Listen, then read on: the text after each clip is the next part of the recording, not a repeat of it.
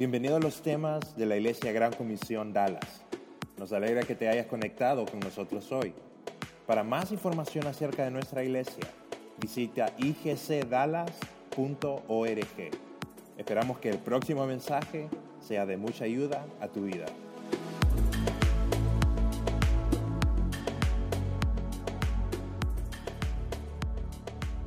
Qué placer, qué bueno que podemos reunirnos y hablar de este tema. Un tema que en realidad cuando se habla de amonestación, uno a veces le tiene miedo a esta palabra, pero en realidad amonestar a alguien es como moverlo para, eh, para animarlo a hacer algo adecuado, algo que glorifica a Dios. Pero mientras nosotros estamos acá, me gustaría que inclináramos nuestros rostros y le pidiéramos a Dios que nos hable, que nos muestre un poco más de esta área. Señor, queremos darte gracias, Dios, gracias por este tiempo, gracias porque en realidad tú fuiste quien pensaste en cosas como cómo debemos de conducirnos, qué debemos de hacer. Y gracias, Señor, por este tiempo.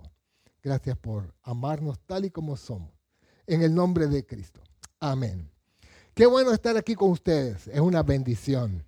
Quiero decirles que para mí es un placer nuevamente compartir con ustedes, pero también tuve, eh, eh, así como el, grato, yo diría, eh, la bendición de conocer a algunos por primera vez, pero también quiero decirles que también tengo a mi amigo Charlie, Charlie Mayer, es un amigo, nos conocimos en el, el 97, hace muchos años.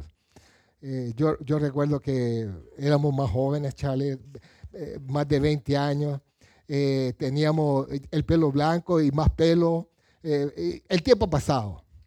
Pero lo que sí sé yo es que Dios ha puesto a personas, así como Charlie, a otras personas a mi lado, para animarme a hacer lo que a Dios le agrada. Y de eso se trata el cristianismo. Se trata de, de cómo nosotros e, estar creciendo los unos a los otros, amándonos los unos a los otros. De verdad, cuando yo pienso en, esa, en lo que Dios tiene para nosotros, Dios tiene buenos planes. Pero hoy vamos a comenzar leyendo, si ustedes trajeron Biblia o la tienen en sus teléfonos, por favor, me gustaría que, nos involucráramos y, eh, podamos leer el capítulo, capítulo, el capítulo 3 de, de Timoteo. Vamos a leer el capítulo 3. Es la última carta, literalmente la última carta de Pablo que se le envía a Timoteo. Es como la despedida de él. Él está dando unos últimos consejos a su amigo. Pero lo importante aquí, eh, antes que continuemos, quiero hablarles un poco eh, de esta historia. Una historia que ocurrió en el 2011. Esto fue en Noruega. Resulta que era un día tranquilo, un día que nadie pensaba que nada malo iba a pasar, pero este hombre que aparece en, la pantalla eh, hizo un atentado terrorista en Noruega. Noruega es uno de los países, yo diría, donde la sociedad es bien tranquila. Eh, son esos países nórdicos, fríos, eh, aún las relaciones frías y todo eso, pero en términos generales es una sociedad bien pacífica. Pero este hombre hizo algo interesante, algo que, rompió el esquema, como, wow, ¿qué es lo que está pasando acá? Resulta que este hombre eh, empezó a realizar unos atentados en diferentes lugares de la ciudad. Y después él se, se condujo a una isla en esa isla había un campamento de jóvenes, jóvenes que lo estaban entrenando para el liderazgo, eh, para hacer el futuro de, de Noruega. Entonces este hombre llegó ahí y sin mucho que decir empezó a matar a todo el mundo. Él mató 77 muchachos, jóvenes así como tú, jóvenes que, eh, que estaban ahí en medio de la diversión, pero también eh, eh, buscando mejorar sus vidas, empezó a matar a medio mundo, sin, mucha. Eh, vaya, solo miraba a la gente y empezaba a disparar a medio mundo. 77 personas murieron. En el momento del juicio, este hombre, como lo ven ahí, él se levantó, con su puño en alto hizo esto, y cuando ya lo sentenciaron, lo sentenciaron creo que a, cadena perpetua, porque había que tenerlo bien controlado, porque ellos no tienen la pena máxima. Pero levantó la mano y pidió perdón. Y pidió perdón diciendo que lamentaba no haber matado más personas. Eso fue lo que él dijo. Les pido perdón porque no pude matar más personas. Él pensaba de esa manera. Y esos son los modelos que hoy tenemos. Modelos duros, modelos que de una manera uno eh, como que ve, oye, y hay muchas personas como que quieren imitar a este tipo de personas. Y Pablo eh, alertó, estamos hablando hace dos mil años. Imagínense, eh, la cosa yo creo que se ha ido de mejorando, pero aún en aquel entonces Pablo estaba preocupado por lo que estaba viviendo. Y él dice, si buscamos, ya, tienen, eh, segunda Timoteo capítulo 3, dice así, Timoteo, es como, eh, le empieza a dar como unas recomendaciones a su hijo espiritual. Porque Pablo era el apóstol y Timoteo era un muchacho, era un, joven anciano, eh, pastor de una iglesia, y le dice lo siguiente, Timoteo, es bueno que sepas, le dice, que en los últimos días habrá tiempos muy difíciles, pues la gente solo tendrá amor por sí misma y por su dinero. Serán fanfarrones y orgullosos. Se burlarán de Dios, serán desobedientes a sus padres y malagradecidos. No considerarán nada sagrado. No amarán ni perdonarán. Mire lo que dice, no amarán ni perdonarán. Dice, calumniarán a otros y no tendrán control propio. Serán crueles y, odiarán a lo que es bueno. Traicionarán a sus amigos. Serán imprudentes y se llenarán de soberbia y amarán el placer en lugar de amar a Dios. Actuarán como religiosos, pero rechazarán el único poder capaz de hacerlos obedientes a Dios. Y le dice lo siguiente, aléjate de esa clase de individuos, aléjate. Y aquí viene Pablo diciéndole esto a Timoteo. Y, quizás la pregunta es, ¿Usted cree que actualmente estamos viviendo entre personas así? Personas crueles, personas que, bueno, este es un buen ejemplo, pero en nuestro medio hay personas que, que quieren hacerle daño a otros. Y, eso es lo que vamos a hablar hoy. Porque Dios diseñó su palabra para que nosotros podamos vivir de acuerdo a sus principios. Y viendo hay, una serie de mandatos donde qué es lo que Dios desea.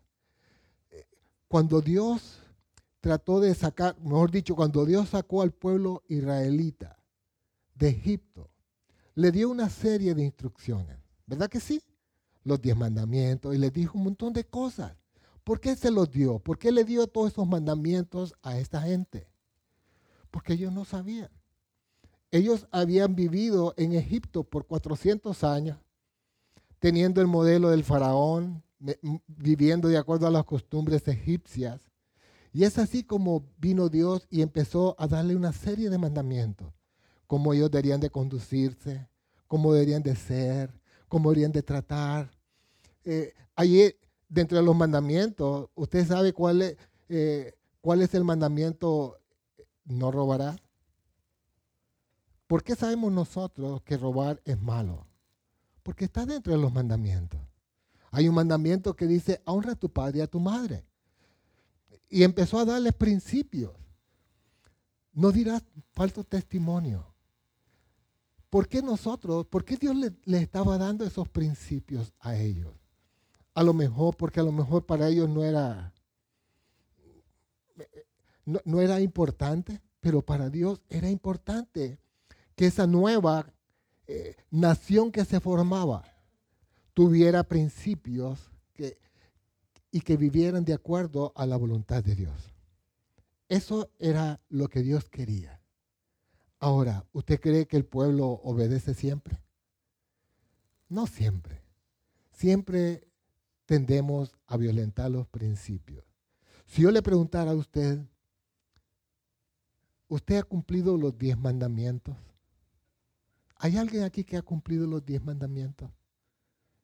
Mire, yo he hecho, el intento, pero he fallado.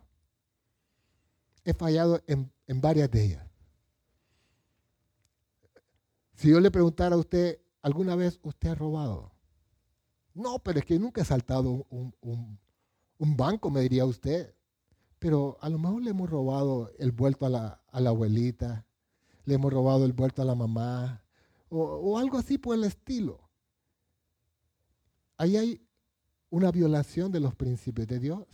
Por eso es que también Cristo tuvo que venir para morir por nosotros y perdonar todo nuestro pecado. Y es importante ver todo esto, qué es lo que Dios quiere. Pero si nosotros vemos, hay una serie, de, dentro del Nuevo Testamento, hay una serie de instrucciones. Si ustedes ven en sus hojitas, eh, yo solo voy a mencionar cuatro o cinco de ellas. Dice, amarnos los unos a los otros, aceptarnos los unos a los otros, perdonarnos los unos a los otros, soportarnos, todos sumisos unos a otros. ¿Por qué Dios dio esos mandamientos en el Nuevo Testamento? Por la iglesia. La iglesia se estaba formando. Y Dios dio una serie de mandatos para que nosotros como iglesia, así como en el pasado, Dios le, había dado instrucciones al pueblo judío. Así hoy en día Dios nos está dando instrucciones a nosotros como iglesia. ¿Qué debemos hacer? ¿Me entiende? ¿Qué debemos hacer? Yo no sé, pero pongámonos eh, en un momento, eh, yo no sé si los padres o las madres aquí presentes, alguna vez ustedes han llamado a sus hijos y le han dicho, hijo, eh, pórtate bien, a lo mejor usted está bien lejos. ¿Ha recibido usted, le ha dado alguna llamada a alguno de sus hijos? Oye, hijo, ¿dónde estás? No, no, yo quiero que regreses a la casa. No es bueno que estés ahí. Y empezamos a dar instrucciones. ¿Por qué? porque queremos el bienestar de nuestra familia. Es igual lo que Dios quiere con la familia de la fe. Es la familia de Dios. La iglesia es la familia de la fe. Donde tenemos que eh, entender qué es lo que Dios quiere. A lo mejor usted dice, no, no, no, yo no quiero que nadie se meta conmigo. Pero en realidad, para que una iglesia camine como Dios quiere, tenemos que obedecer lo que Dios dice y, estar dispuesto, como dice ahí, amarnos. Y, el tema de hoy se llama la amonestación. Es más, muchas veces uno dice, mira, no quiero que te metas conmigo. Estamos viviendo en un mundo bien independiente, donde la gente quiere hacer lo que quiere, pero Dios no quiere que seamos así. Dios no quiere que usted y yo nos comportemos de igual manera. Ahora, ante una persona que falla, que nos falla a nosotros, podemos tener tres, por decir así, tres opciones. Tres opciones que una de ellas puede ser que lo ignoremos, que, alguien nos está molestando, ignorarlo. Este, este, no es mi problema. Ahora, ¿es correcto eso? Es, es como una familia. Cuando un hijo está haciendo algo indebido, ustedes como padres, ¿quiénes son padres aquí? Levanten su mano. Ok, qué bueno. Estamos, la, gran mayoría, solo unos poquitos no levantaron la mano, o sea que entre poco yo creo que van a levantar la mano también. Pero lo interesante aquí es que Dios desea que nosotros podamos tener orden aún en nuestra familia. ¿Me entiende? Orden. O sea, si hay, si hay una familia conflictiva, ¿Hay descanso en una familia conflictiva? No, no hay descanso. Y por eso Dios dejó una serie de instrucciones para que nosotros voluntariamente, así como pensamos en los diez mandamientos, no mentir, no robar, eh, mire, no solo son diez mandamientos, estos también son mandamientos. Amonéstense unos a otros. No es que dice, mira, si te conviene, eh, piénsalo a ver si te conviene. Si nosotros queremos obedecer a Dios, Dios quiere que lo hagamos. Quiere que podamos entender cuál es su voluntad. Independientemente el mundo que nos rodea. ¿Cómo es el mundo que nos rodea? Rebelde a Dios. Acabamos de leer. Rebelde a Dios, que no quieren saber de Dios, quieren vivir una, una vida apartada de Dios, quieren los beneficios de Dios, pero no quieren obedecer a Dios. ¿Me entiendes? O sea, hay muchos beneficios que Dios da, como la lluvia, el sol, todo eso. Son un montón de beneficios. El aire que respiramos, toda esa creación de Dios. Pero difícilmente el ser humano, la mayoría, le quieren dar la gloria a Dios. Pero si usted y yo entendemos qué es lo que Dios quiere con su iglesia, cuáles son las bases, cuáles son los mandamientos para que una iglesia crezca en armonía, tenemos que obedecer a Dios. Pero un principio podemos pensar, eh, es como, vienes, yo le hago algo a Samuel, hago algo que le ofende a él, pero él dice, ese no es mi problema. Ignorarme. Ahora, ¿es correcto eso? Si alguien hace algo malo en su casa, ¿usted lo ignora? ¿O usted le dice, hijo, no está bien lo que está haciendo? Usted está insultando a su hermana. No lo haga. Empezamos a poner ciertos correctivos. ¿Para qué? Para que la familia vaya bien, para que crezca el respeto en la familia. ¿Qué ocurre cuando no hay, cuando no hay esa corrección?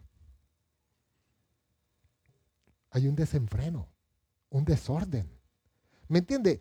Igual la sociedad. ¿Por qué está la policía ahí? La policía solo andan como viendo, ¿me entiende? O sea, e, ellos andan viendo que todo, toda la población eh, se comporte adecuadamente. Pero si usted está haciendo algo malo, ¿qué hace la policía? Empiezan a encender las luces. ¿Por qué? Porque estamos haciendo algo malo. No queremos, pero la policía llegó.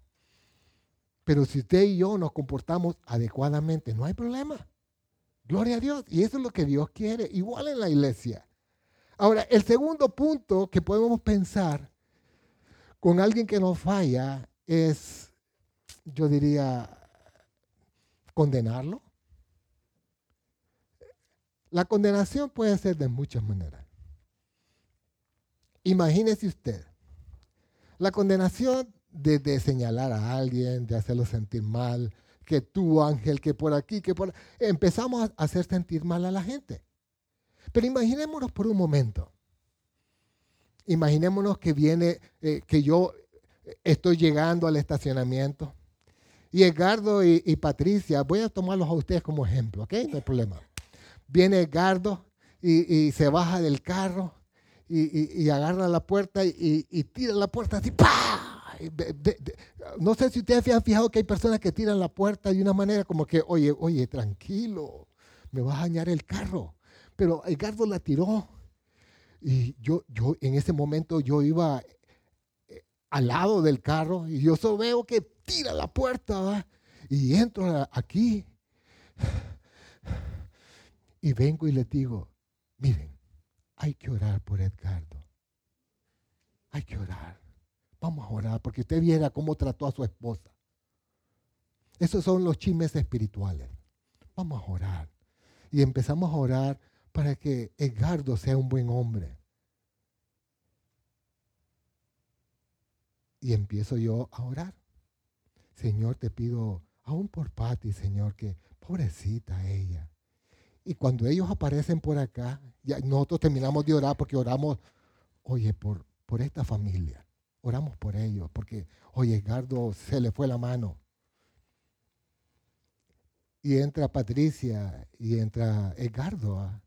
Y entran agarraditos de la mano. ¿Cuál va a ser el concepto que ustedes tienen de él? ¿Qué fue lo que yo les vendí a ustedes? Yo les chismeé, les, dije, les di una información incorrecta. Lo que pasa es que la puerta de Edgardo no cerraba bien. Y él tuvo que tirar la puerta de esa manera. Pero hay personas que, complican mal las cosas. ¿Me entiende? Y entonces todo el mundo empieza, y, cuando entra Edgardo, todo el mundo está viendo a Edgardo. Qué bárbaro. Y todavía la trae de la mano. Qué, qué sinvergüenza. ¿Qué fue lo que pasó? Hipócrita. ¿Qué más? Eh, em, empezamos como a tener un concepto, pero ¿qué debió haber pasado? ¿Cuál fue mi falta? Inventar. Inventar. Pero ¿cuál fue la falta de ustedes? Y no corregirme a mí. Héctor, un momentito, Héctor. Eso no está bien aunque sea cierto, yo no tengo que estar hablando de ellos. ¿Verdad que sí? Aunque sea cierto. Yo debería haber hablado con él. Oye, ¿qué te pasó, Edgardo? Oye, estás bien, bien fuerte con tu esposa. No, esto es que la puerta, oye, no, no puede cerrar. Pero uno empieza como a, wow, ¿qué debía haber hecho yo? Uno, no haber hablado con ustedes, no haber propiciado esa oración espiritual chismosa. Porque, ¿verdad? Hay, oraciones espirituales que se vuelven en chisme. ¿Me entiendes? Vamos a orar. Pobrecita esta hermana. Y empezamos. Eso no debería ser. Ahora, ¿qué debía, o, debería haber hecho yo? Haber hablado con él. Eso es lo más correcto. Por lo tanto, yo pienso que tenemos que aprender a discernir y a corregir. ¿Qué es la amonestación? No es que yo le hubiera a caer encima al hombre, a gritarle. Solamente, oye, Carlos, ¿qué, te pasó? ¿Te, vi molesto? Eh, no sé, percibí que estabas incómodo tirando la puerta, pero no escucho. ¿Me entiendes? Que tengo un juicio. Y eso es peligroso. Ahora, pero vamos a ver el tercer punto. Recuerden, la primera es ignorarlo. ese es el problema de Edgardo. Yo con mi vida. Pero no hay una corrección. La otra es la condenación. Pero este otro punto, vamos a hablar lo que es amonestarlo. ¿Qué es la amonestación? Recuerden, la amonestación eh, es animar a alguien a un cambio no juicio, nada de eso, sino como, hey, ánimo, tú puedes hacerlo mejor. ¿Me entiendes? A lo mejor lo que yo puedo hacer con, Edgardo, si él tiró la puerta, oye, ¿te puedo ayudar a arreglar la puerta? ¿Me entiendes? Es animar a un cambio. Pero vamos a leer en el capítulo 15 de Romanos. En ese momento, cuando Pablo escribe esta carta a la iglesia de Roma, los emperadores romanos son, los que estaban ahí. Ellos tenían la imagen de este hombre duro. Mucha gente murió con la aprobación, muchos se salvaban de acuerdo a esto. ¿Ok?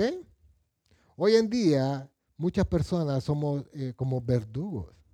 Dios no quiere que seamos verdugos. Pero los hermanos en Roma tenían eh, modelos. Recuerden, nosotros tenemos modelos. Personas que debemos de cambiar según la voluntad de Dios. Pero hay personas que tienen modelos y adoptamos eso y queremos que eso simplemente en la iglesia. Y no debería ser así. Recuerden, ellos estaban en una sociedad donde miraban que el emperador era bien duro. Y a lo mejor esta iglesia estaba imitando cosas como lo que ellos hacían. Y Dios no quería eso. Y por eso Pablo le escribe a esta iglesia. Miren lo que dice ahí. Dice, hay que leerlo. Lo podemos buscar. No está escrito ahí, ¿verdad? Sí, está escrito.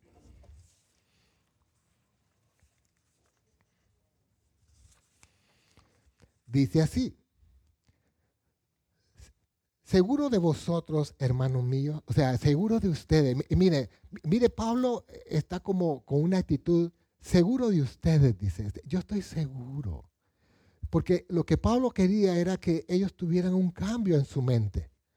Seguro de vosotros, hermanos míos, de que vosotros mismos estáis llenos de, de bondad. llenos de todo conocimiento, de tal manera que podéis amonestaros los unos a los otros. Recuerden, ellos estaban luchando con, con modelos, pero aquí viene el modelo que Dios quería en la iglesia, no el modelo del mundo, no el modelo que ellos estaban viendo en la cultura. Muchos de nosotros tenemos modelos de cómo era nuestro papá, modelos de cómo era nuestra mamá, de cómo gritaban, pero Dios no quiere eso. ¿Me entiende? ¿Qué es lo que Dios quiere? Que tengamos el modelo que Dios quiere para nosotros. Independientemente cuál es nuestro pasado, independientemente cuál ha sido nuestro, yo diría, nuestro, nuestra trayectoria en la vida. Dios quiere que usted y yo seamos diferentes. Entonces aquí vamos a ver tres puntos, tres, tres cosas en cuanto a lo que es lo que es amonestarnos los unos a los otros. Primero, estar llenos de bondad. El primer punto.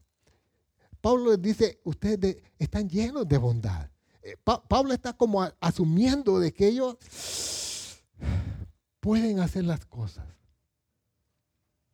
¿Lo podemos hacer? ¿Usted cree que nosotros podemos hacer las cosas que a Dios le agrada? Claro que sí, es cuestión de decisión. Yo quiero obedecer a Dios. Yo quiero tratar bien a mi esposo. Yo quiero tratar bien a, la persona que tengo a mi lado. Pero ¿qué es lo que ocurre? Miren, muchas iglesias hay enemistades. ¿Por qué? Porque no hay una corrección adecuada. Queremos implementar principios que no son los principios de Dios. Y aquí les dice, estar llenos de bondad. Esto equivale, dice, a tener una buena voluntad y disposición, no es juzgar o condenar. Hay personas que van con la acusación por delante. ¿Me entiende? Ya eh, vienen como acusando en vez de averiguar. ¿Me entiende? Ya vienen con la sentencia en la mano. Tú hiciste esto. Oye, pero al menos escúchame. ¿Me entiende? Pero eh, muchas veces uno se encuentra en una situación donde nos acusan sin uno ser el culpable. ¿Qué hicieron con Jesús? ¿Lo acusaron? ¿Averiguaron si él era culpable? No, no. Hay personas que, mire, el ser humano está acostumbrado a acusar. Estamos acostumbrados a ir con una sentencia y Dios no quería eso. Y entre nosotros tenemos que estar llenos de bondad, llenos de misericordia.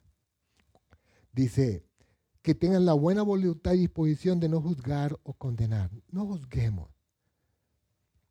El segundo punto, está lleno del conocimiento, de todo conocimiento. Personas maduras que conocen y saben usar la palabra de Dios correctamente. Eso es lo que Dios quiere. Entre más usted y yo conocemos los principios de Dios, más fácil va a ser corregir a alguien, amonestar a alguien, instruir a alguien sin juzgarlo. A mí me gusta ver la actitud de, de Jesús siempre. ¿Se acuerda usted cuando Jesús estaba caminando sobre el agua? A mí me gusta esa ilustración. Me gusta que venía Jesús caminando sobre el agua. E, era de noche, en la madrugada, creo yo. E, y Pedro dice que lo, lo vio. ¿Y qué dijo Pedro? Manda que yo camine sobre el agua, dice. Y le dijo el Señor, ven. ¿Y qué pasó con Pedro? Se metió al agua, empezó a caminar ¡Wow! ¿Y qué empezó a ocurrir? Empezaron las circunstancias, las olas empezaron a crecer y empezó a hundirse. ¿Y qué le dijo el Pedro al Señor? Sálvame. ¿Qué le dijo el Señor? Muérete. ¿Le dijo así? No le dijo así. No lo condenó, no lo juzgó, pero sí le dijo algo interesante. Y esa fue la amonestación de él. ¿Cuál fue la amonestación? Oh, hombre de poca fe, ¿por qué dudaste? Le dice. Pero no le hizo sentir mal.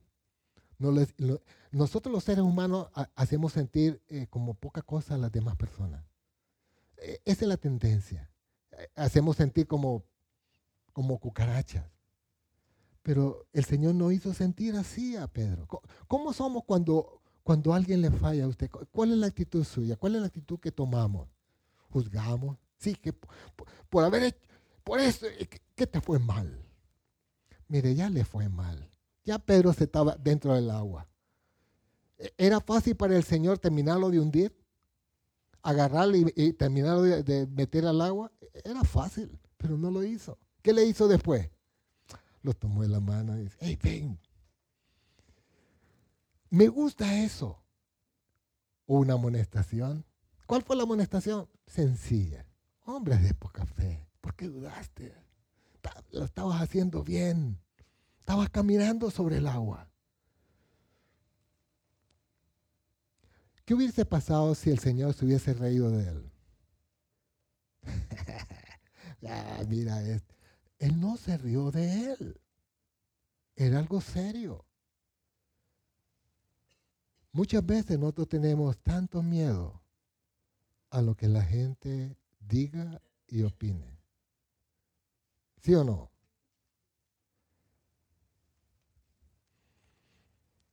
Hace un tiempo atrás, estamos hablando pero mucho tiempo atrás, yo iba caminando en la calle.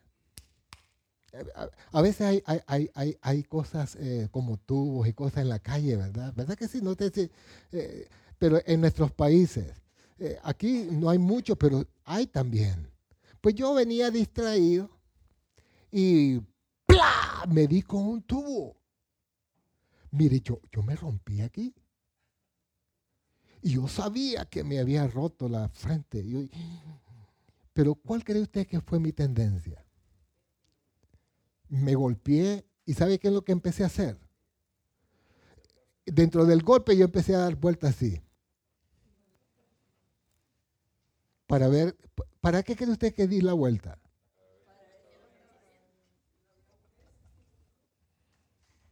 ¿Cuál es la? De verdad, mire, yo, yo, yo me di aquel gran golpe, pero lo que yo estaba viendo, ver si alguien estaba riendo de mí.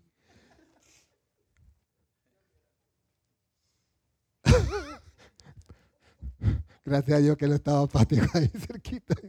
Pati si hubiera Pero mire, de verdad, y, uno tiene temor a eso. Uno tiene temor. ¿Por qué? Porque muchas veces juzgamos, nos reímos y tenemos miedo. Nos burlamos empezamos a comunicar, oye, eh, ¿te diste cuenta? Ángel no sirve. Mira, palabritas que dañan a una persona. Entonces, ¿qué es lo que ocurre, Ángel? Si yo digo eso de ti, ¿tú vas a regresar aquí? ¿Para corregirme a mí o para matarme a mí? ¿Me entiendes? O sea, pero eh, ese es el punto. Si él no tiene la actitud correcta, puede venir a decirme, a, él puede venir a decirme, Héctor, fíjate que yo te escuché, yo supe que tú le dijiste eso y, eso no es correcto. ¿Me entiendes? Pero lo otro podría ser que venga contra mí, con el machete en la mano, ¿verdad? Y no es lo que Dios quiere. ¿Me entiende? Estamos hablando cómo corregirnos. Andamos a la defensiva. Pero me gusta la actitud del Señor con Pedro. Se metió al agua, se hundió, pero el Señor no se rió de él. No le dijo, oye, mira, fallaste. No hay más oportunidad para ti. ¿Qué hizo el Señor? Lo sacó del agua y lo, lo siguió entrenando.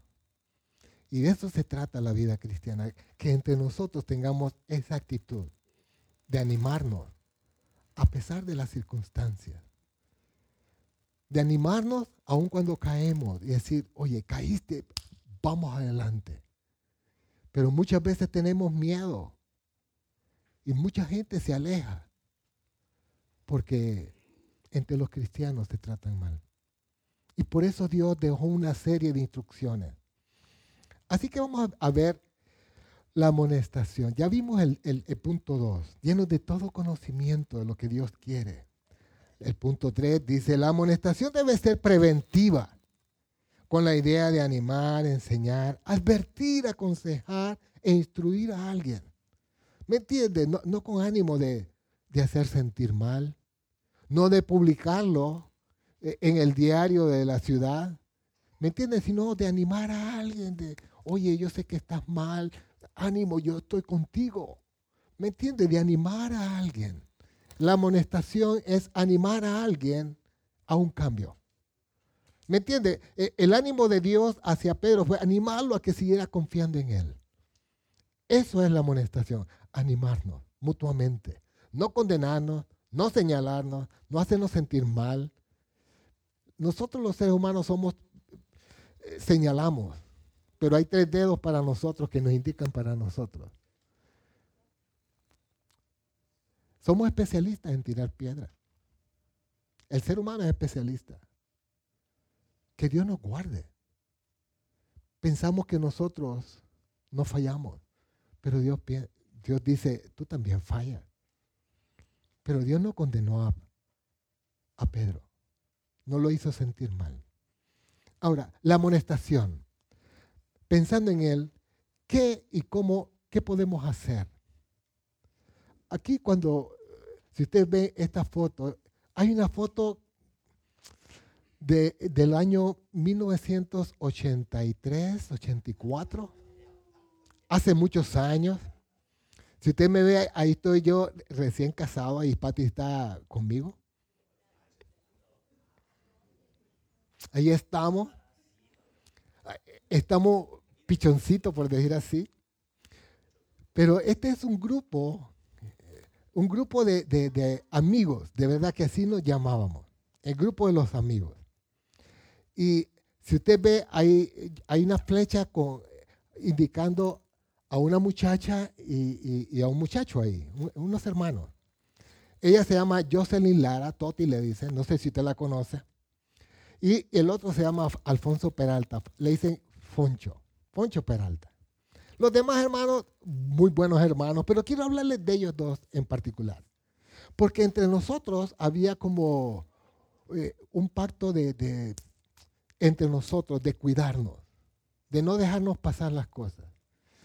Y, mire, la, muchacha eh, me daba aquí.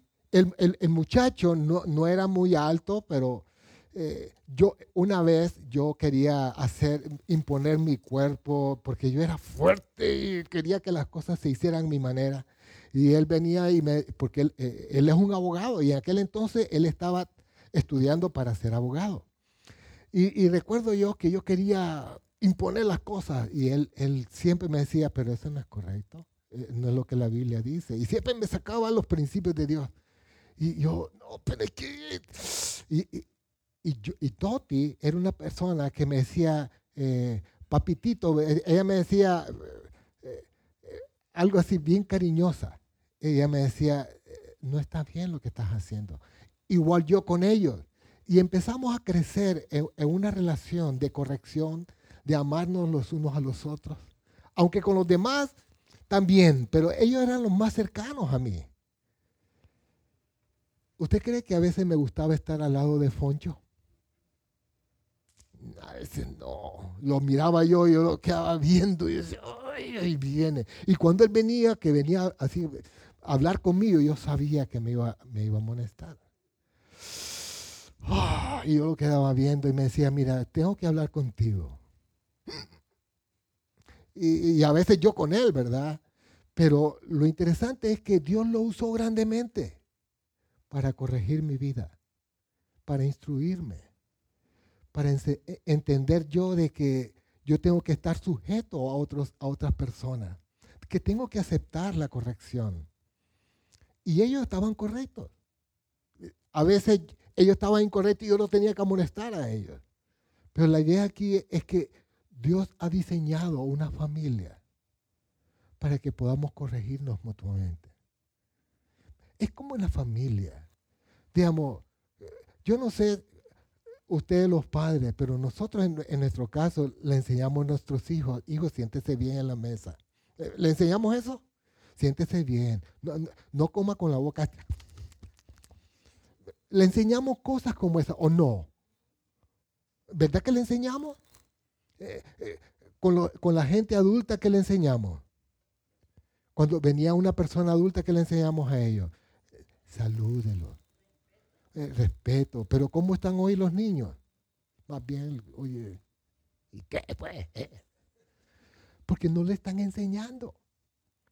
Y la iglesia es algo similar, donde estamos aprendiendo el uno del otro. Se trata de la gran familia, la familia de la fe. Pero pensando en estas personas, porque mire, yo tuve gente que me, que me, me amonestó, me corrigió, me amó, no me dejó pasar las cosas que no estaban bien. Yo pienso que Charlie es una persona que tenemos años conociéndonos. Y él, él ha sido así también conmigo. Y nos hemos, eh, nos hemos animado mutuamente. A veces él me dice cosas, yo le digo cosas. Y aunque mire, él vive en Estados Unidos, pero tenemos una relación. Y nos llamamos. Héctor, ¿cómo estás? ¿Qué, tal? Y, a veces estamos ahí, somos buenos amigos. Yo digo, gracias a Dios. Gracias a Dios, Charlie, por tu vida. De verdad, eh, a Patty, hay cosas de, que a veces yo creo que estoy en lo correcto, pero no estoy bien. Tenemos que escuchar. ¿Me entiendes? Así como un niño. A veces, hey, no está bien. Pero ¿qué podemos hacer? Ponernos bravos, enojarnos, me voy de aquí, no quiero que se metan conmigo. Charlie, no quiero que te metas conmigo. Pero algo que ha, servido mucho, Edgardo. O sea, estamos hablando qué, qué es lo que Dios ha usado en nuestras vidas. Que nos corregimos, nos amamos. Ahora, hay ciertas cosas. ¿Cómo hacerlo? Hay algo que yo he, yo he aprendido. En Hebreos 3:13 aparece un principio. ¿Qué, hacerlo? ¿Cómo hacerlo? Miren, lo que dice. E, está en su boletín el, el pasaje este. Dice, antes exhortados los unos a los otros cada día. No cada año. ¿Cuándo dice? Cada día. ¿Por qué? Porque en aquel entonces los cristianos estaban juntos todos los días. Todos los días se reunían, dice, y pasaban tiempo y comían juntos. Por eso que decía, cada día. Exhortarse, ¿qué es exhortarse? Es como, ¡ey! ¡ey! ¡Vamos, vamos, vamos! Dice, dice, unos a otros cada día aquí viene otra, exhortarnos unos a otros. Entre tanto que se dice hoy, para que ninguno de vosotros se endurezca por el engaño del pecado. Entonces, vemos aquí por qué hacerlo. Para no endurecernos, para no ser endurecidos y engañados. Muchas veces yo no veo el peligro, pero otro lo puede estar viendo y me puede decir, hey, no está bien lo que estás haciendo. No está bien cómo estás tratando a, tal persona. El pecado nos endurece, ¿sí? Y Dios no quiere eso. Dios quiere que nos alejemos. Pero el pecado nos endurece, nos engaña. Así como Adán y Eva. ¿Qué pasó con Adán y Eva? Adán y Eva comieron de la fruta. Sí, pero las consecuencias se ven después. Y las consecuencias del pecado son después. En el momento uno las disfruta, uno disfruta el pecado. ¿Usted cree que hay, placer en el pecado? Sí, hay placer, pero es temporal. Después vienen las consecuencias. Es como el que se emborracha. En el momento, ¿cómo está? Feliz, hasta cantando en inglés cantando el himno nacional en inglés y nunca fue a la escuela a aprender inglés, pero está cantando en inglés. Pero después está en la cárcel porque a saber qué hizo. Después dice, oye, sáqueme, ayúdeme. Eh, eh, eh, tiene que me presten dos mil dólares porque hay que pagar la fianza. Oye, ¿me entienda? Las consecuencias vienen después. En el momento uno dice, no, todo está bien, pero después vienen las consecuencias. Ahora, hay otro, otro verso que me gustaría que lo leyéramos que está en Proverbios 6, 6. Dice así, con misericordia y verdad se corrige el pecado y con el temor de Jehová los hombres se apartan del mal. ¿Con el temor a quién? Cuando la persona empieza a tener temor de Dios. Y por eso es bien importante estar buscando que la gente, que nosotros podamos tener temor de Dios. Porque es de la única manera de apartarnos del mal. Pero hay una manera como corregir.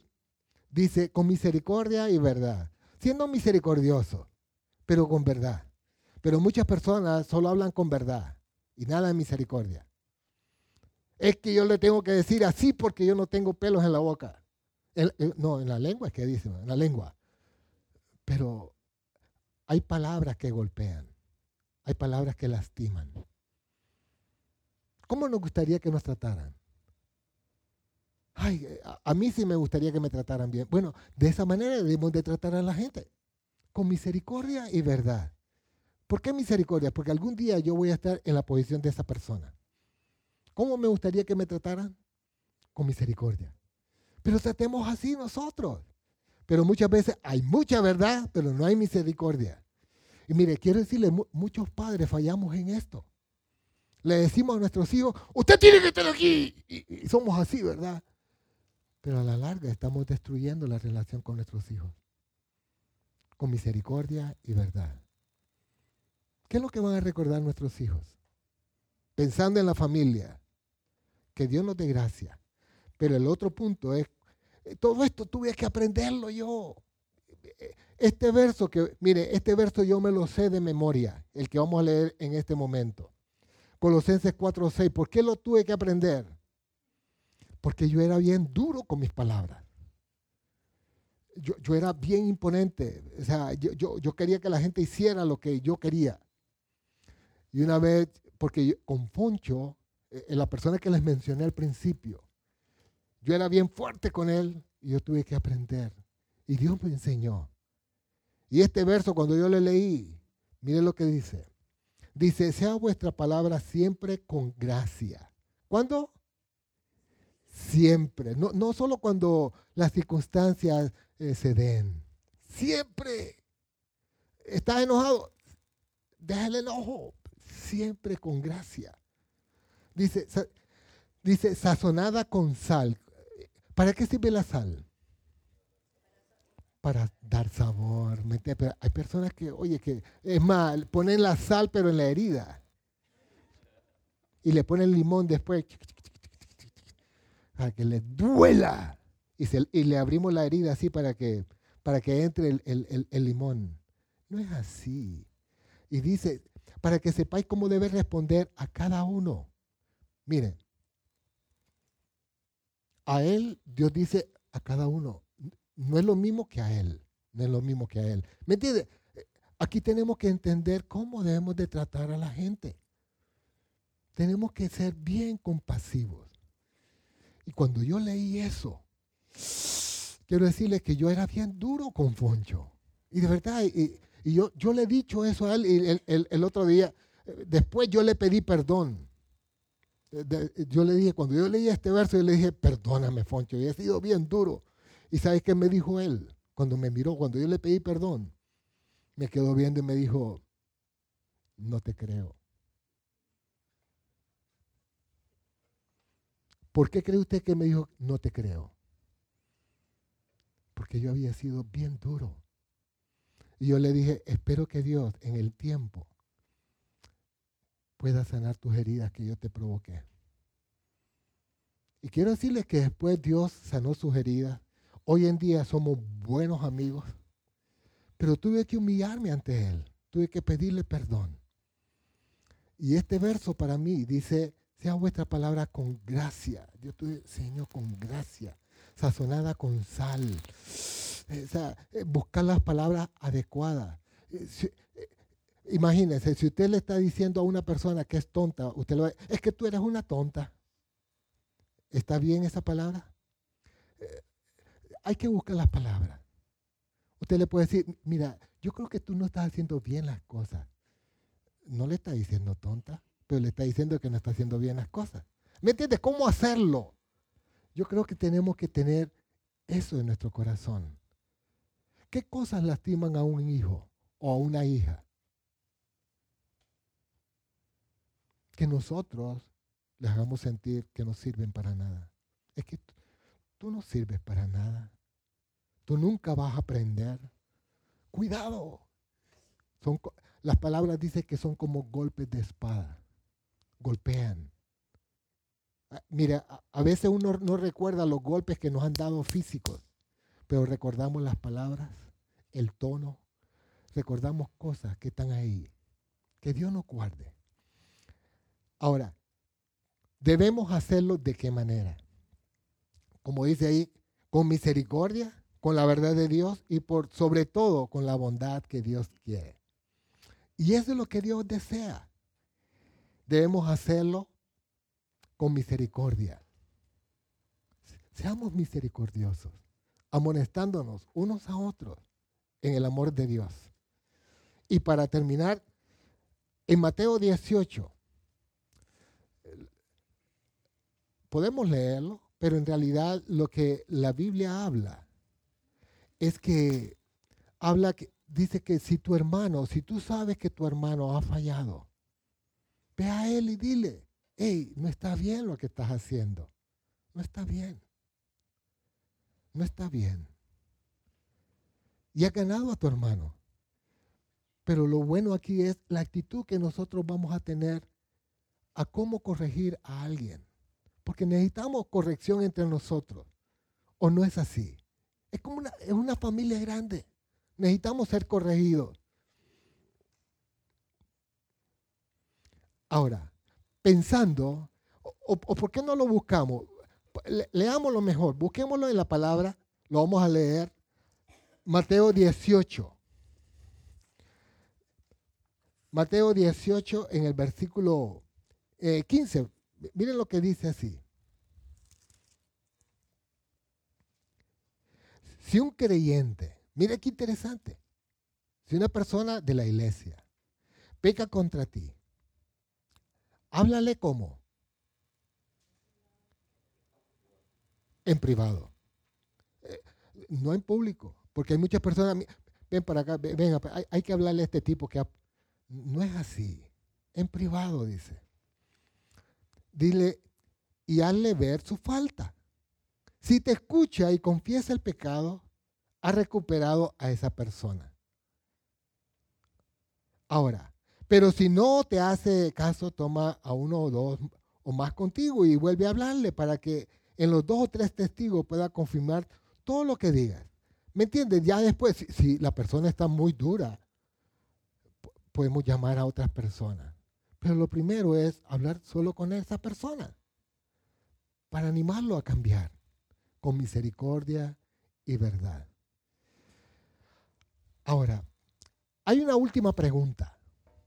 Me gustan las preguntas de conclusión.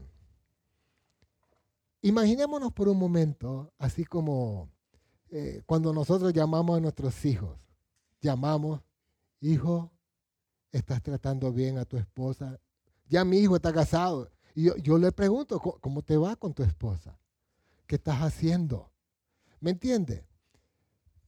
A veces hay preguntas, a veces hay amonestaciones, lo animo a hacer ciertas cosas. Pero la pregunta hoy en día, imagínense que sonara nuestro teléfono y de repente miráramos ahí. ¿Usted cree que Dios podría llamarnos por teléfono? ¿Usted cree que es posible? Para Dios todo es posible. Pero aquí está la manera como Él se comunica. Pero imaginémonos, porque aquí está todo lo que Él quiere. Pero imaginémonos que de repente recibimos una, una, llamada y está ahí que aparece Dios llamando. ¿Qué, ¿Qué, va a hacer con esa llamada usted? ¿Contestarla o no contestarla? Y usted dice, voy a ver quién es. Y te dice, ok, yo soy el Dios de Abraham. Y empieza a decirte, y tú dices, sí, yo sé lo que hay en tu corazón. Y le dice, yo sé que estás pensando mal de tu esposa. es cierto. Yo sé que, que tú no te has portado bien últimamente. Y, le empieza a decir, uno dice, es cierto. Pero le de repente le dice, yo sé lo que estás haciendo. Eso que estás haciendo no está bien. ¿Qué vamos a hacer? Y yo quiero hacerle una pregunta. ¿Hay algo que usted sabe que tiene que cambiar en este momento? ¿Hay algo que en el transcurso de lo que hemos escuchado hoy, hay algo que usted necesita decir, yo necesito cambiar en esto? Yo escuché, yo he sido bien duro con mis palabras. Yo me río y soy bien sarcástico y hago burla de las personas. ¿Usted cree que Dios quiere que usted cambie? Si, Dios le dijera, mira, está siendo sarcástico, puedes cambiar. ¿Qué le respondería usted a Dios? Estoy siendo, tú estás siendo bien cruel con tus hijos, con las personas que están a tu lado. Esa es la amonestación. Simplemente escuchar la voz de Dios. Pero lo interesante aquí es que Dios puso a la iglesia para que nos amonestemos unos a otros. No estar esperando esa llamada de Dios. Solo cuando yo reciba la llamada de Dios es que yo voy a cambiar. Al contrario, la llamada de Dios puede ser a través de una persona, de nuestros hijos. Que nuestros hijos nos vengan y nos digan, papi, pero tú eres bien duro conmigo. A lo mejor es una exhortación de Dios que nos está haciendo por medio de nuestros hijos, por medio de nuestra esposa, por medio de amigos que están a nuestro lado. A lo mejor su amigo le está diciendo, oye, mira, no te conviene esa amistad. No, pero yo soy el que toma las decisiones. Si algún día yo te pidiera tu opinión, te lo voy a pedir, ¿oíste? Pero hay personas que nos dicen cosas. No esperemos a escuchar una voz del cielo que nos diga, haz esto. O ustedes jóvenes, los que todavía están con los padres. A lo mejor tu papá le está diciendo, hija o hijo, no está bien esa, eh, que, que estés con ese muchacho o esa muchacha o que estés, o que estés viendo ese programa. Dios puede usar a ese papá y lo está usando para corregirnos. Que Dios nos dé gracia, que podamos escuchar la voz de Dios. ¿Hay algo que usted tiene que cambiar hoy? ¿Hay algo que usted dice, oye, a lo mejor he sido bien duro? A lo mejor no quiero escuchar a mi papá o a mi mamá o a mi esposa. A lo mejor tu jefe te está diciendo tienes que trabajar más. Es una amonestación. Es que mi jefe yo, yo no lo soporto. Es más, sería bueno pedirle perdón. Jefe, perdón. Tenemos que escuchar a Dios. Señor, queremos darte gracias, Señor. Gracias porque tú nos amas tal y como somos. Pero no quieres dejarnos de igual manera. Señor, tú quieres cambiarnos. Tú quieres mejorarnos, Dios. Tú quieres en nosotros eh, que podamos ser personas que podamos glorificar tu nombre. Que podamos ser personas, Dios, que, que demos gloria y honra a tu nombre. Señor, que que cuando escuchemos a alguien que nos está corrigiendo, amonestando, Señor, que no nos enojemos. Señor, muchas veces actuamos con enojo ante una observación. Y muchas veces, Señor, eh, es con las personas más cercanas. Y puedo pensar en mi caso, Dios, con mi esposa, cuando alguien, cuando ella me dice, Héctor, eso no está bien. Señor, yo decido enojarme. Pero tú la estás poniendo a ella para corregirme, Dios. Ayúdame a ser humilde. Ayúdame a aceptar, Dios. Aceptar esa amonestación, esa corrección. Señor, líbranos, Dios, de, de tener actitudes que no te glorifican a ti. Señor, tenemos malos modelos, Señor, a nuestro alrededor. Una rebeldía por todos lados. Pero tú no quieres eso para nuestras vidas. Tú quieres que te obedezcamos, que podamos ser obedientes. Líbranos, Dios, de, de estar siguiendo patrones equivocados, Dios. Gracias por este tiempo y gracias por amarnos tal y como somos. En el nombre de Cristo. Amén.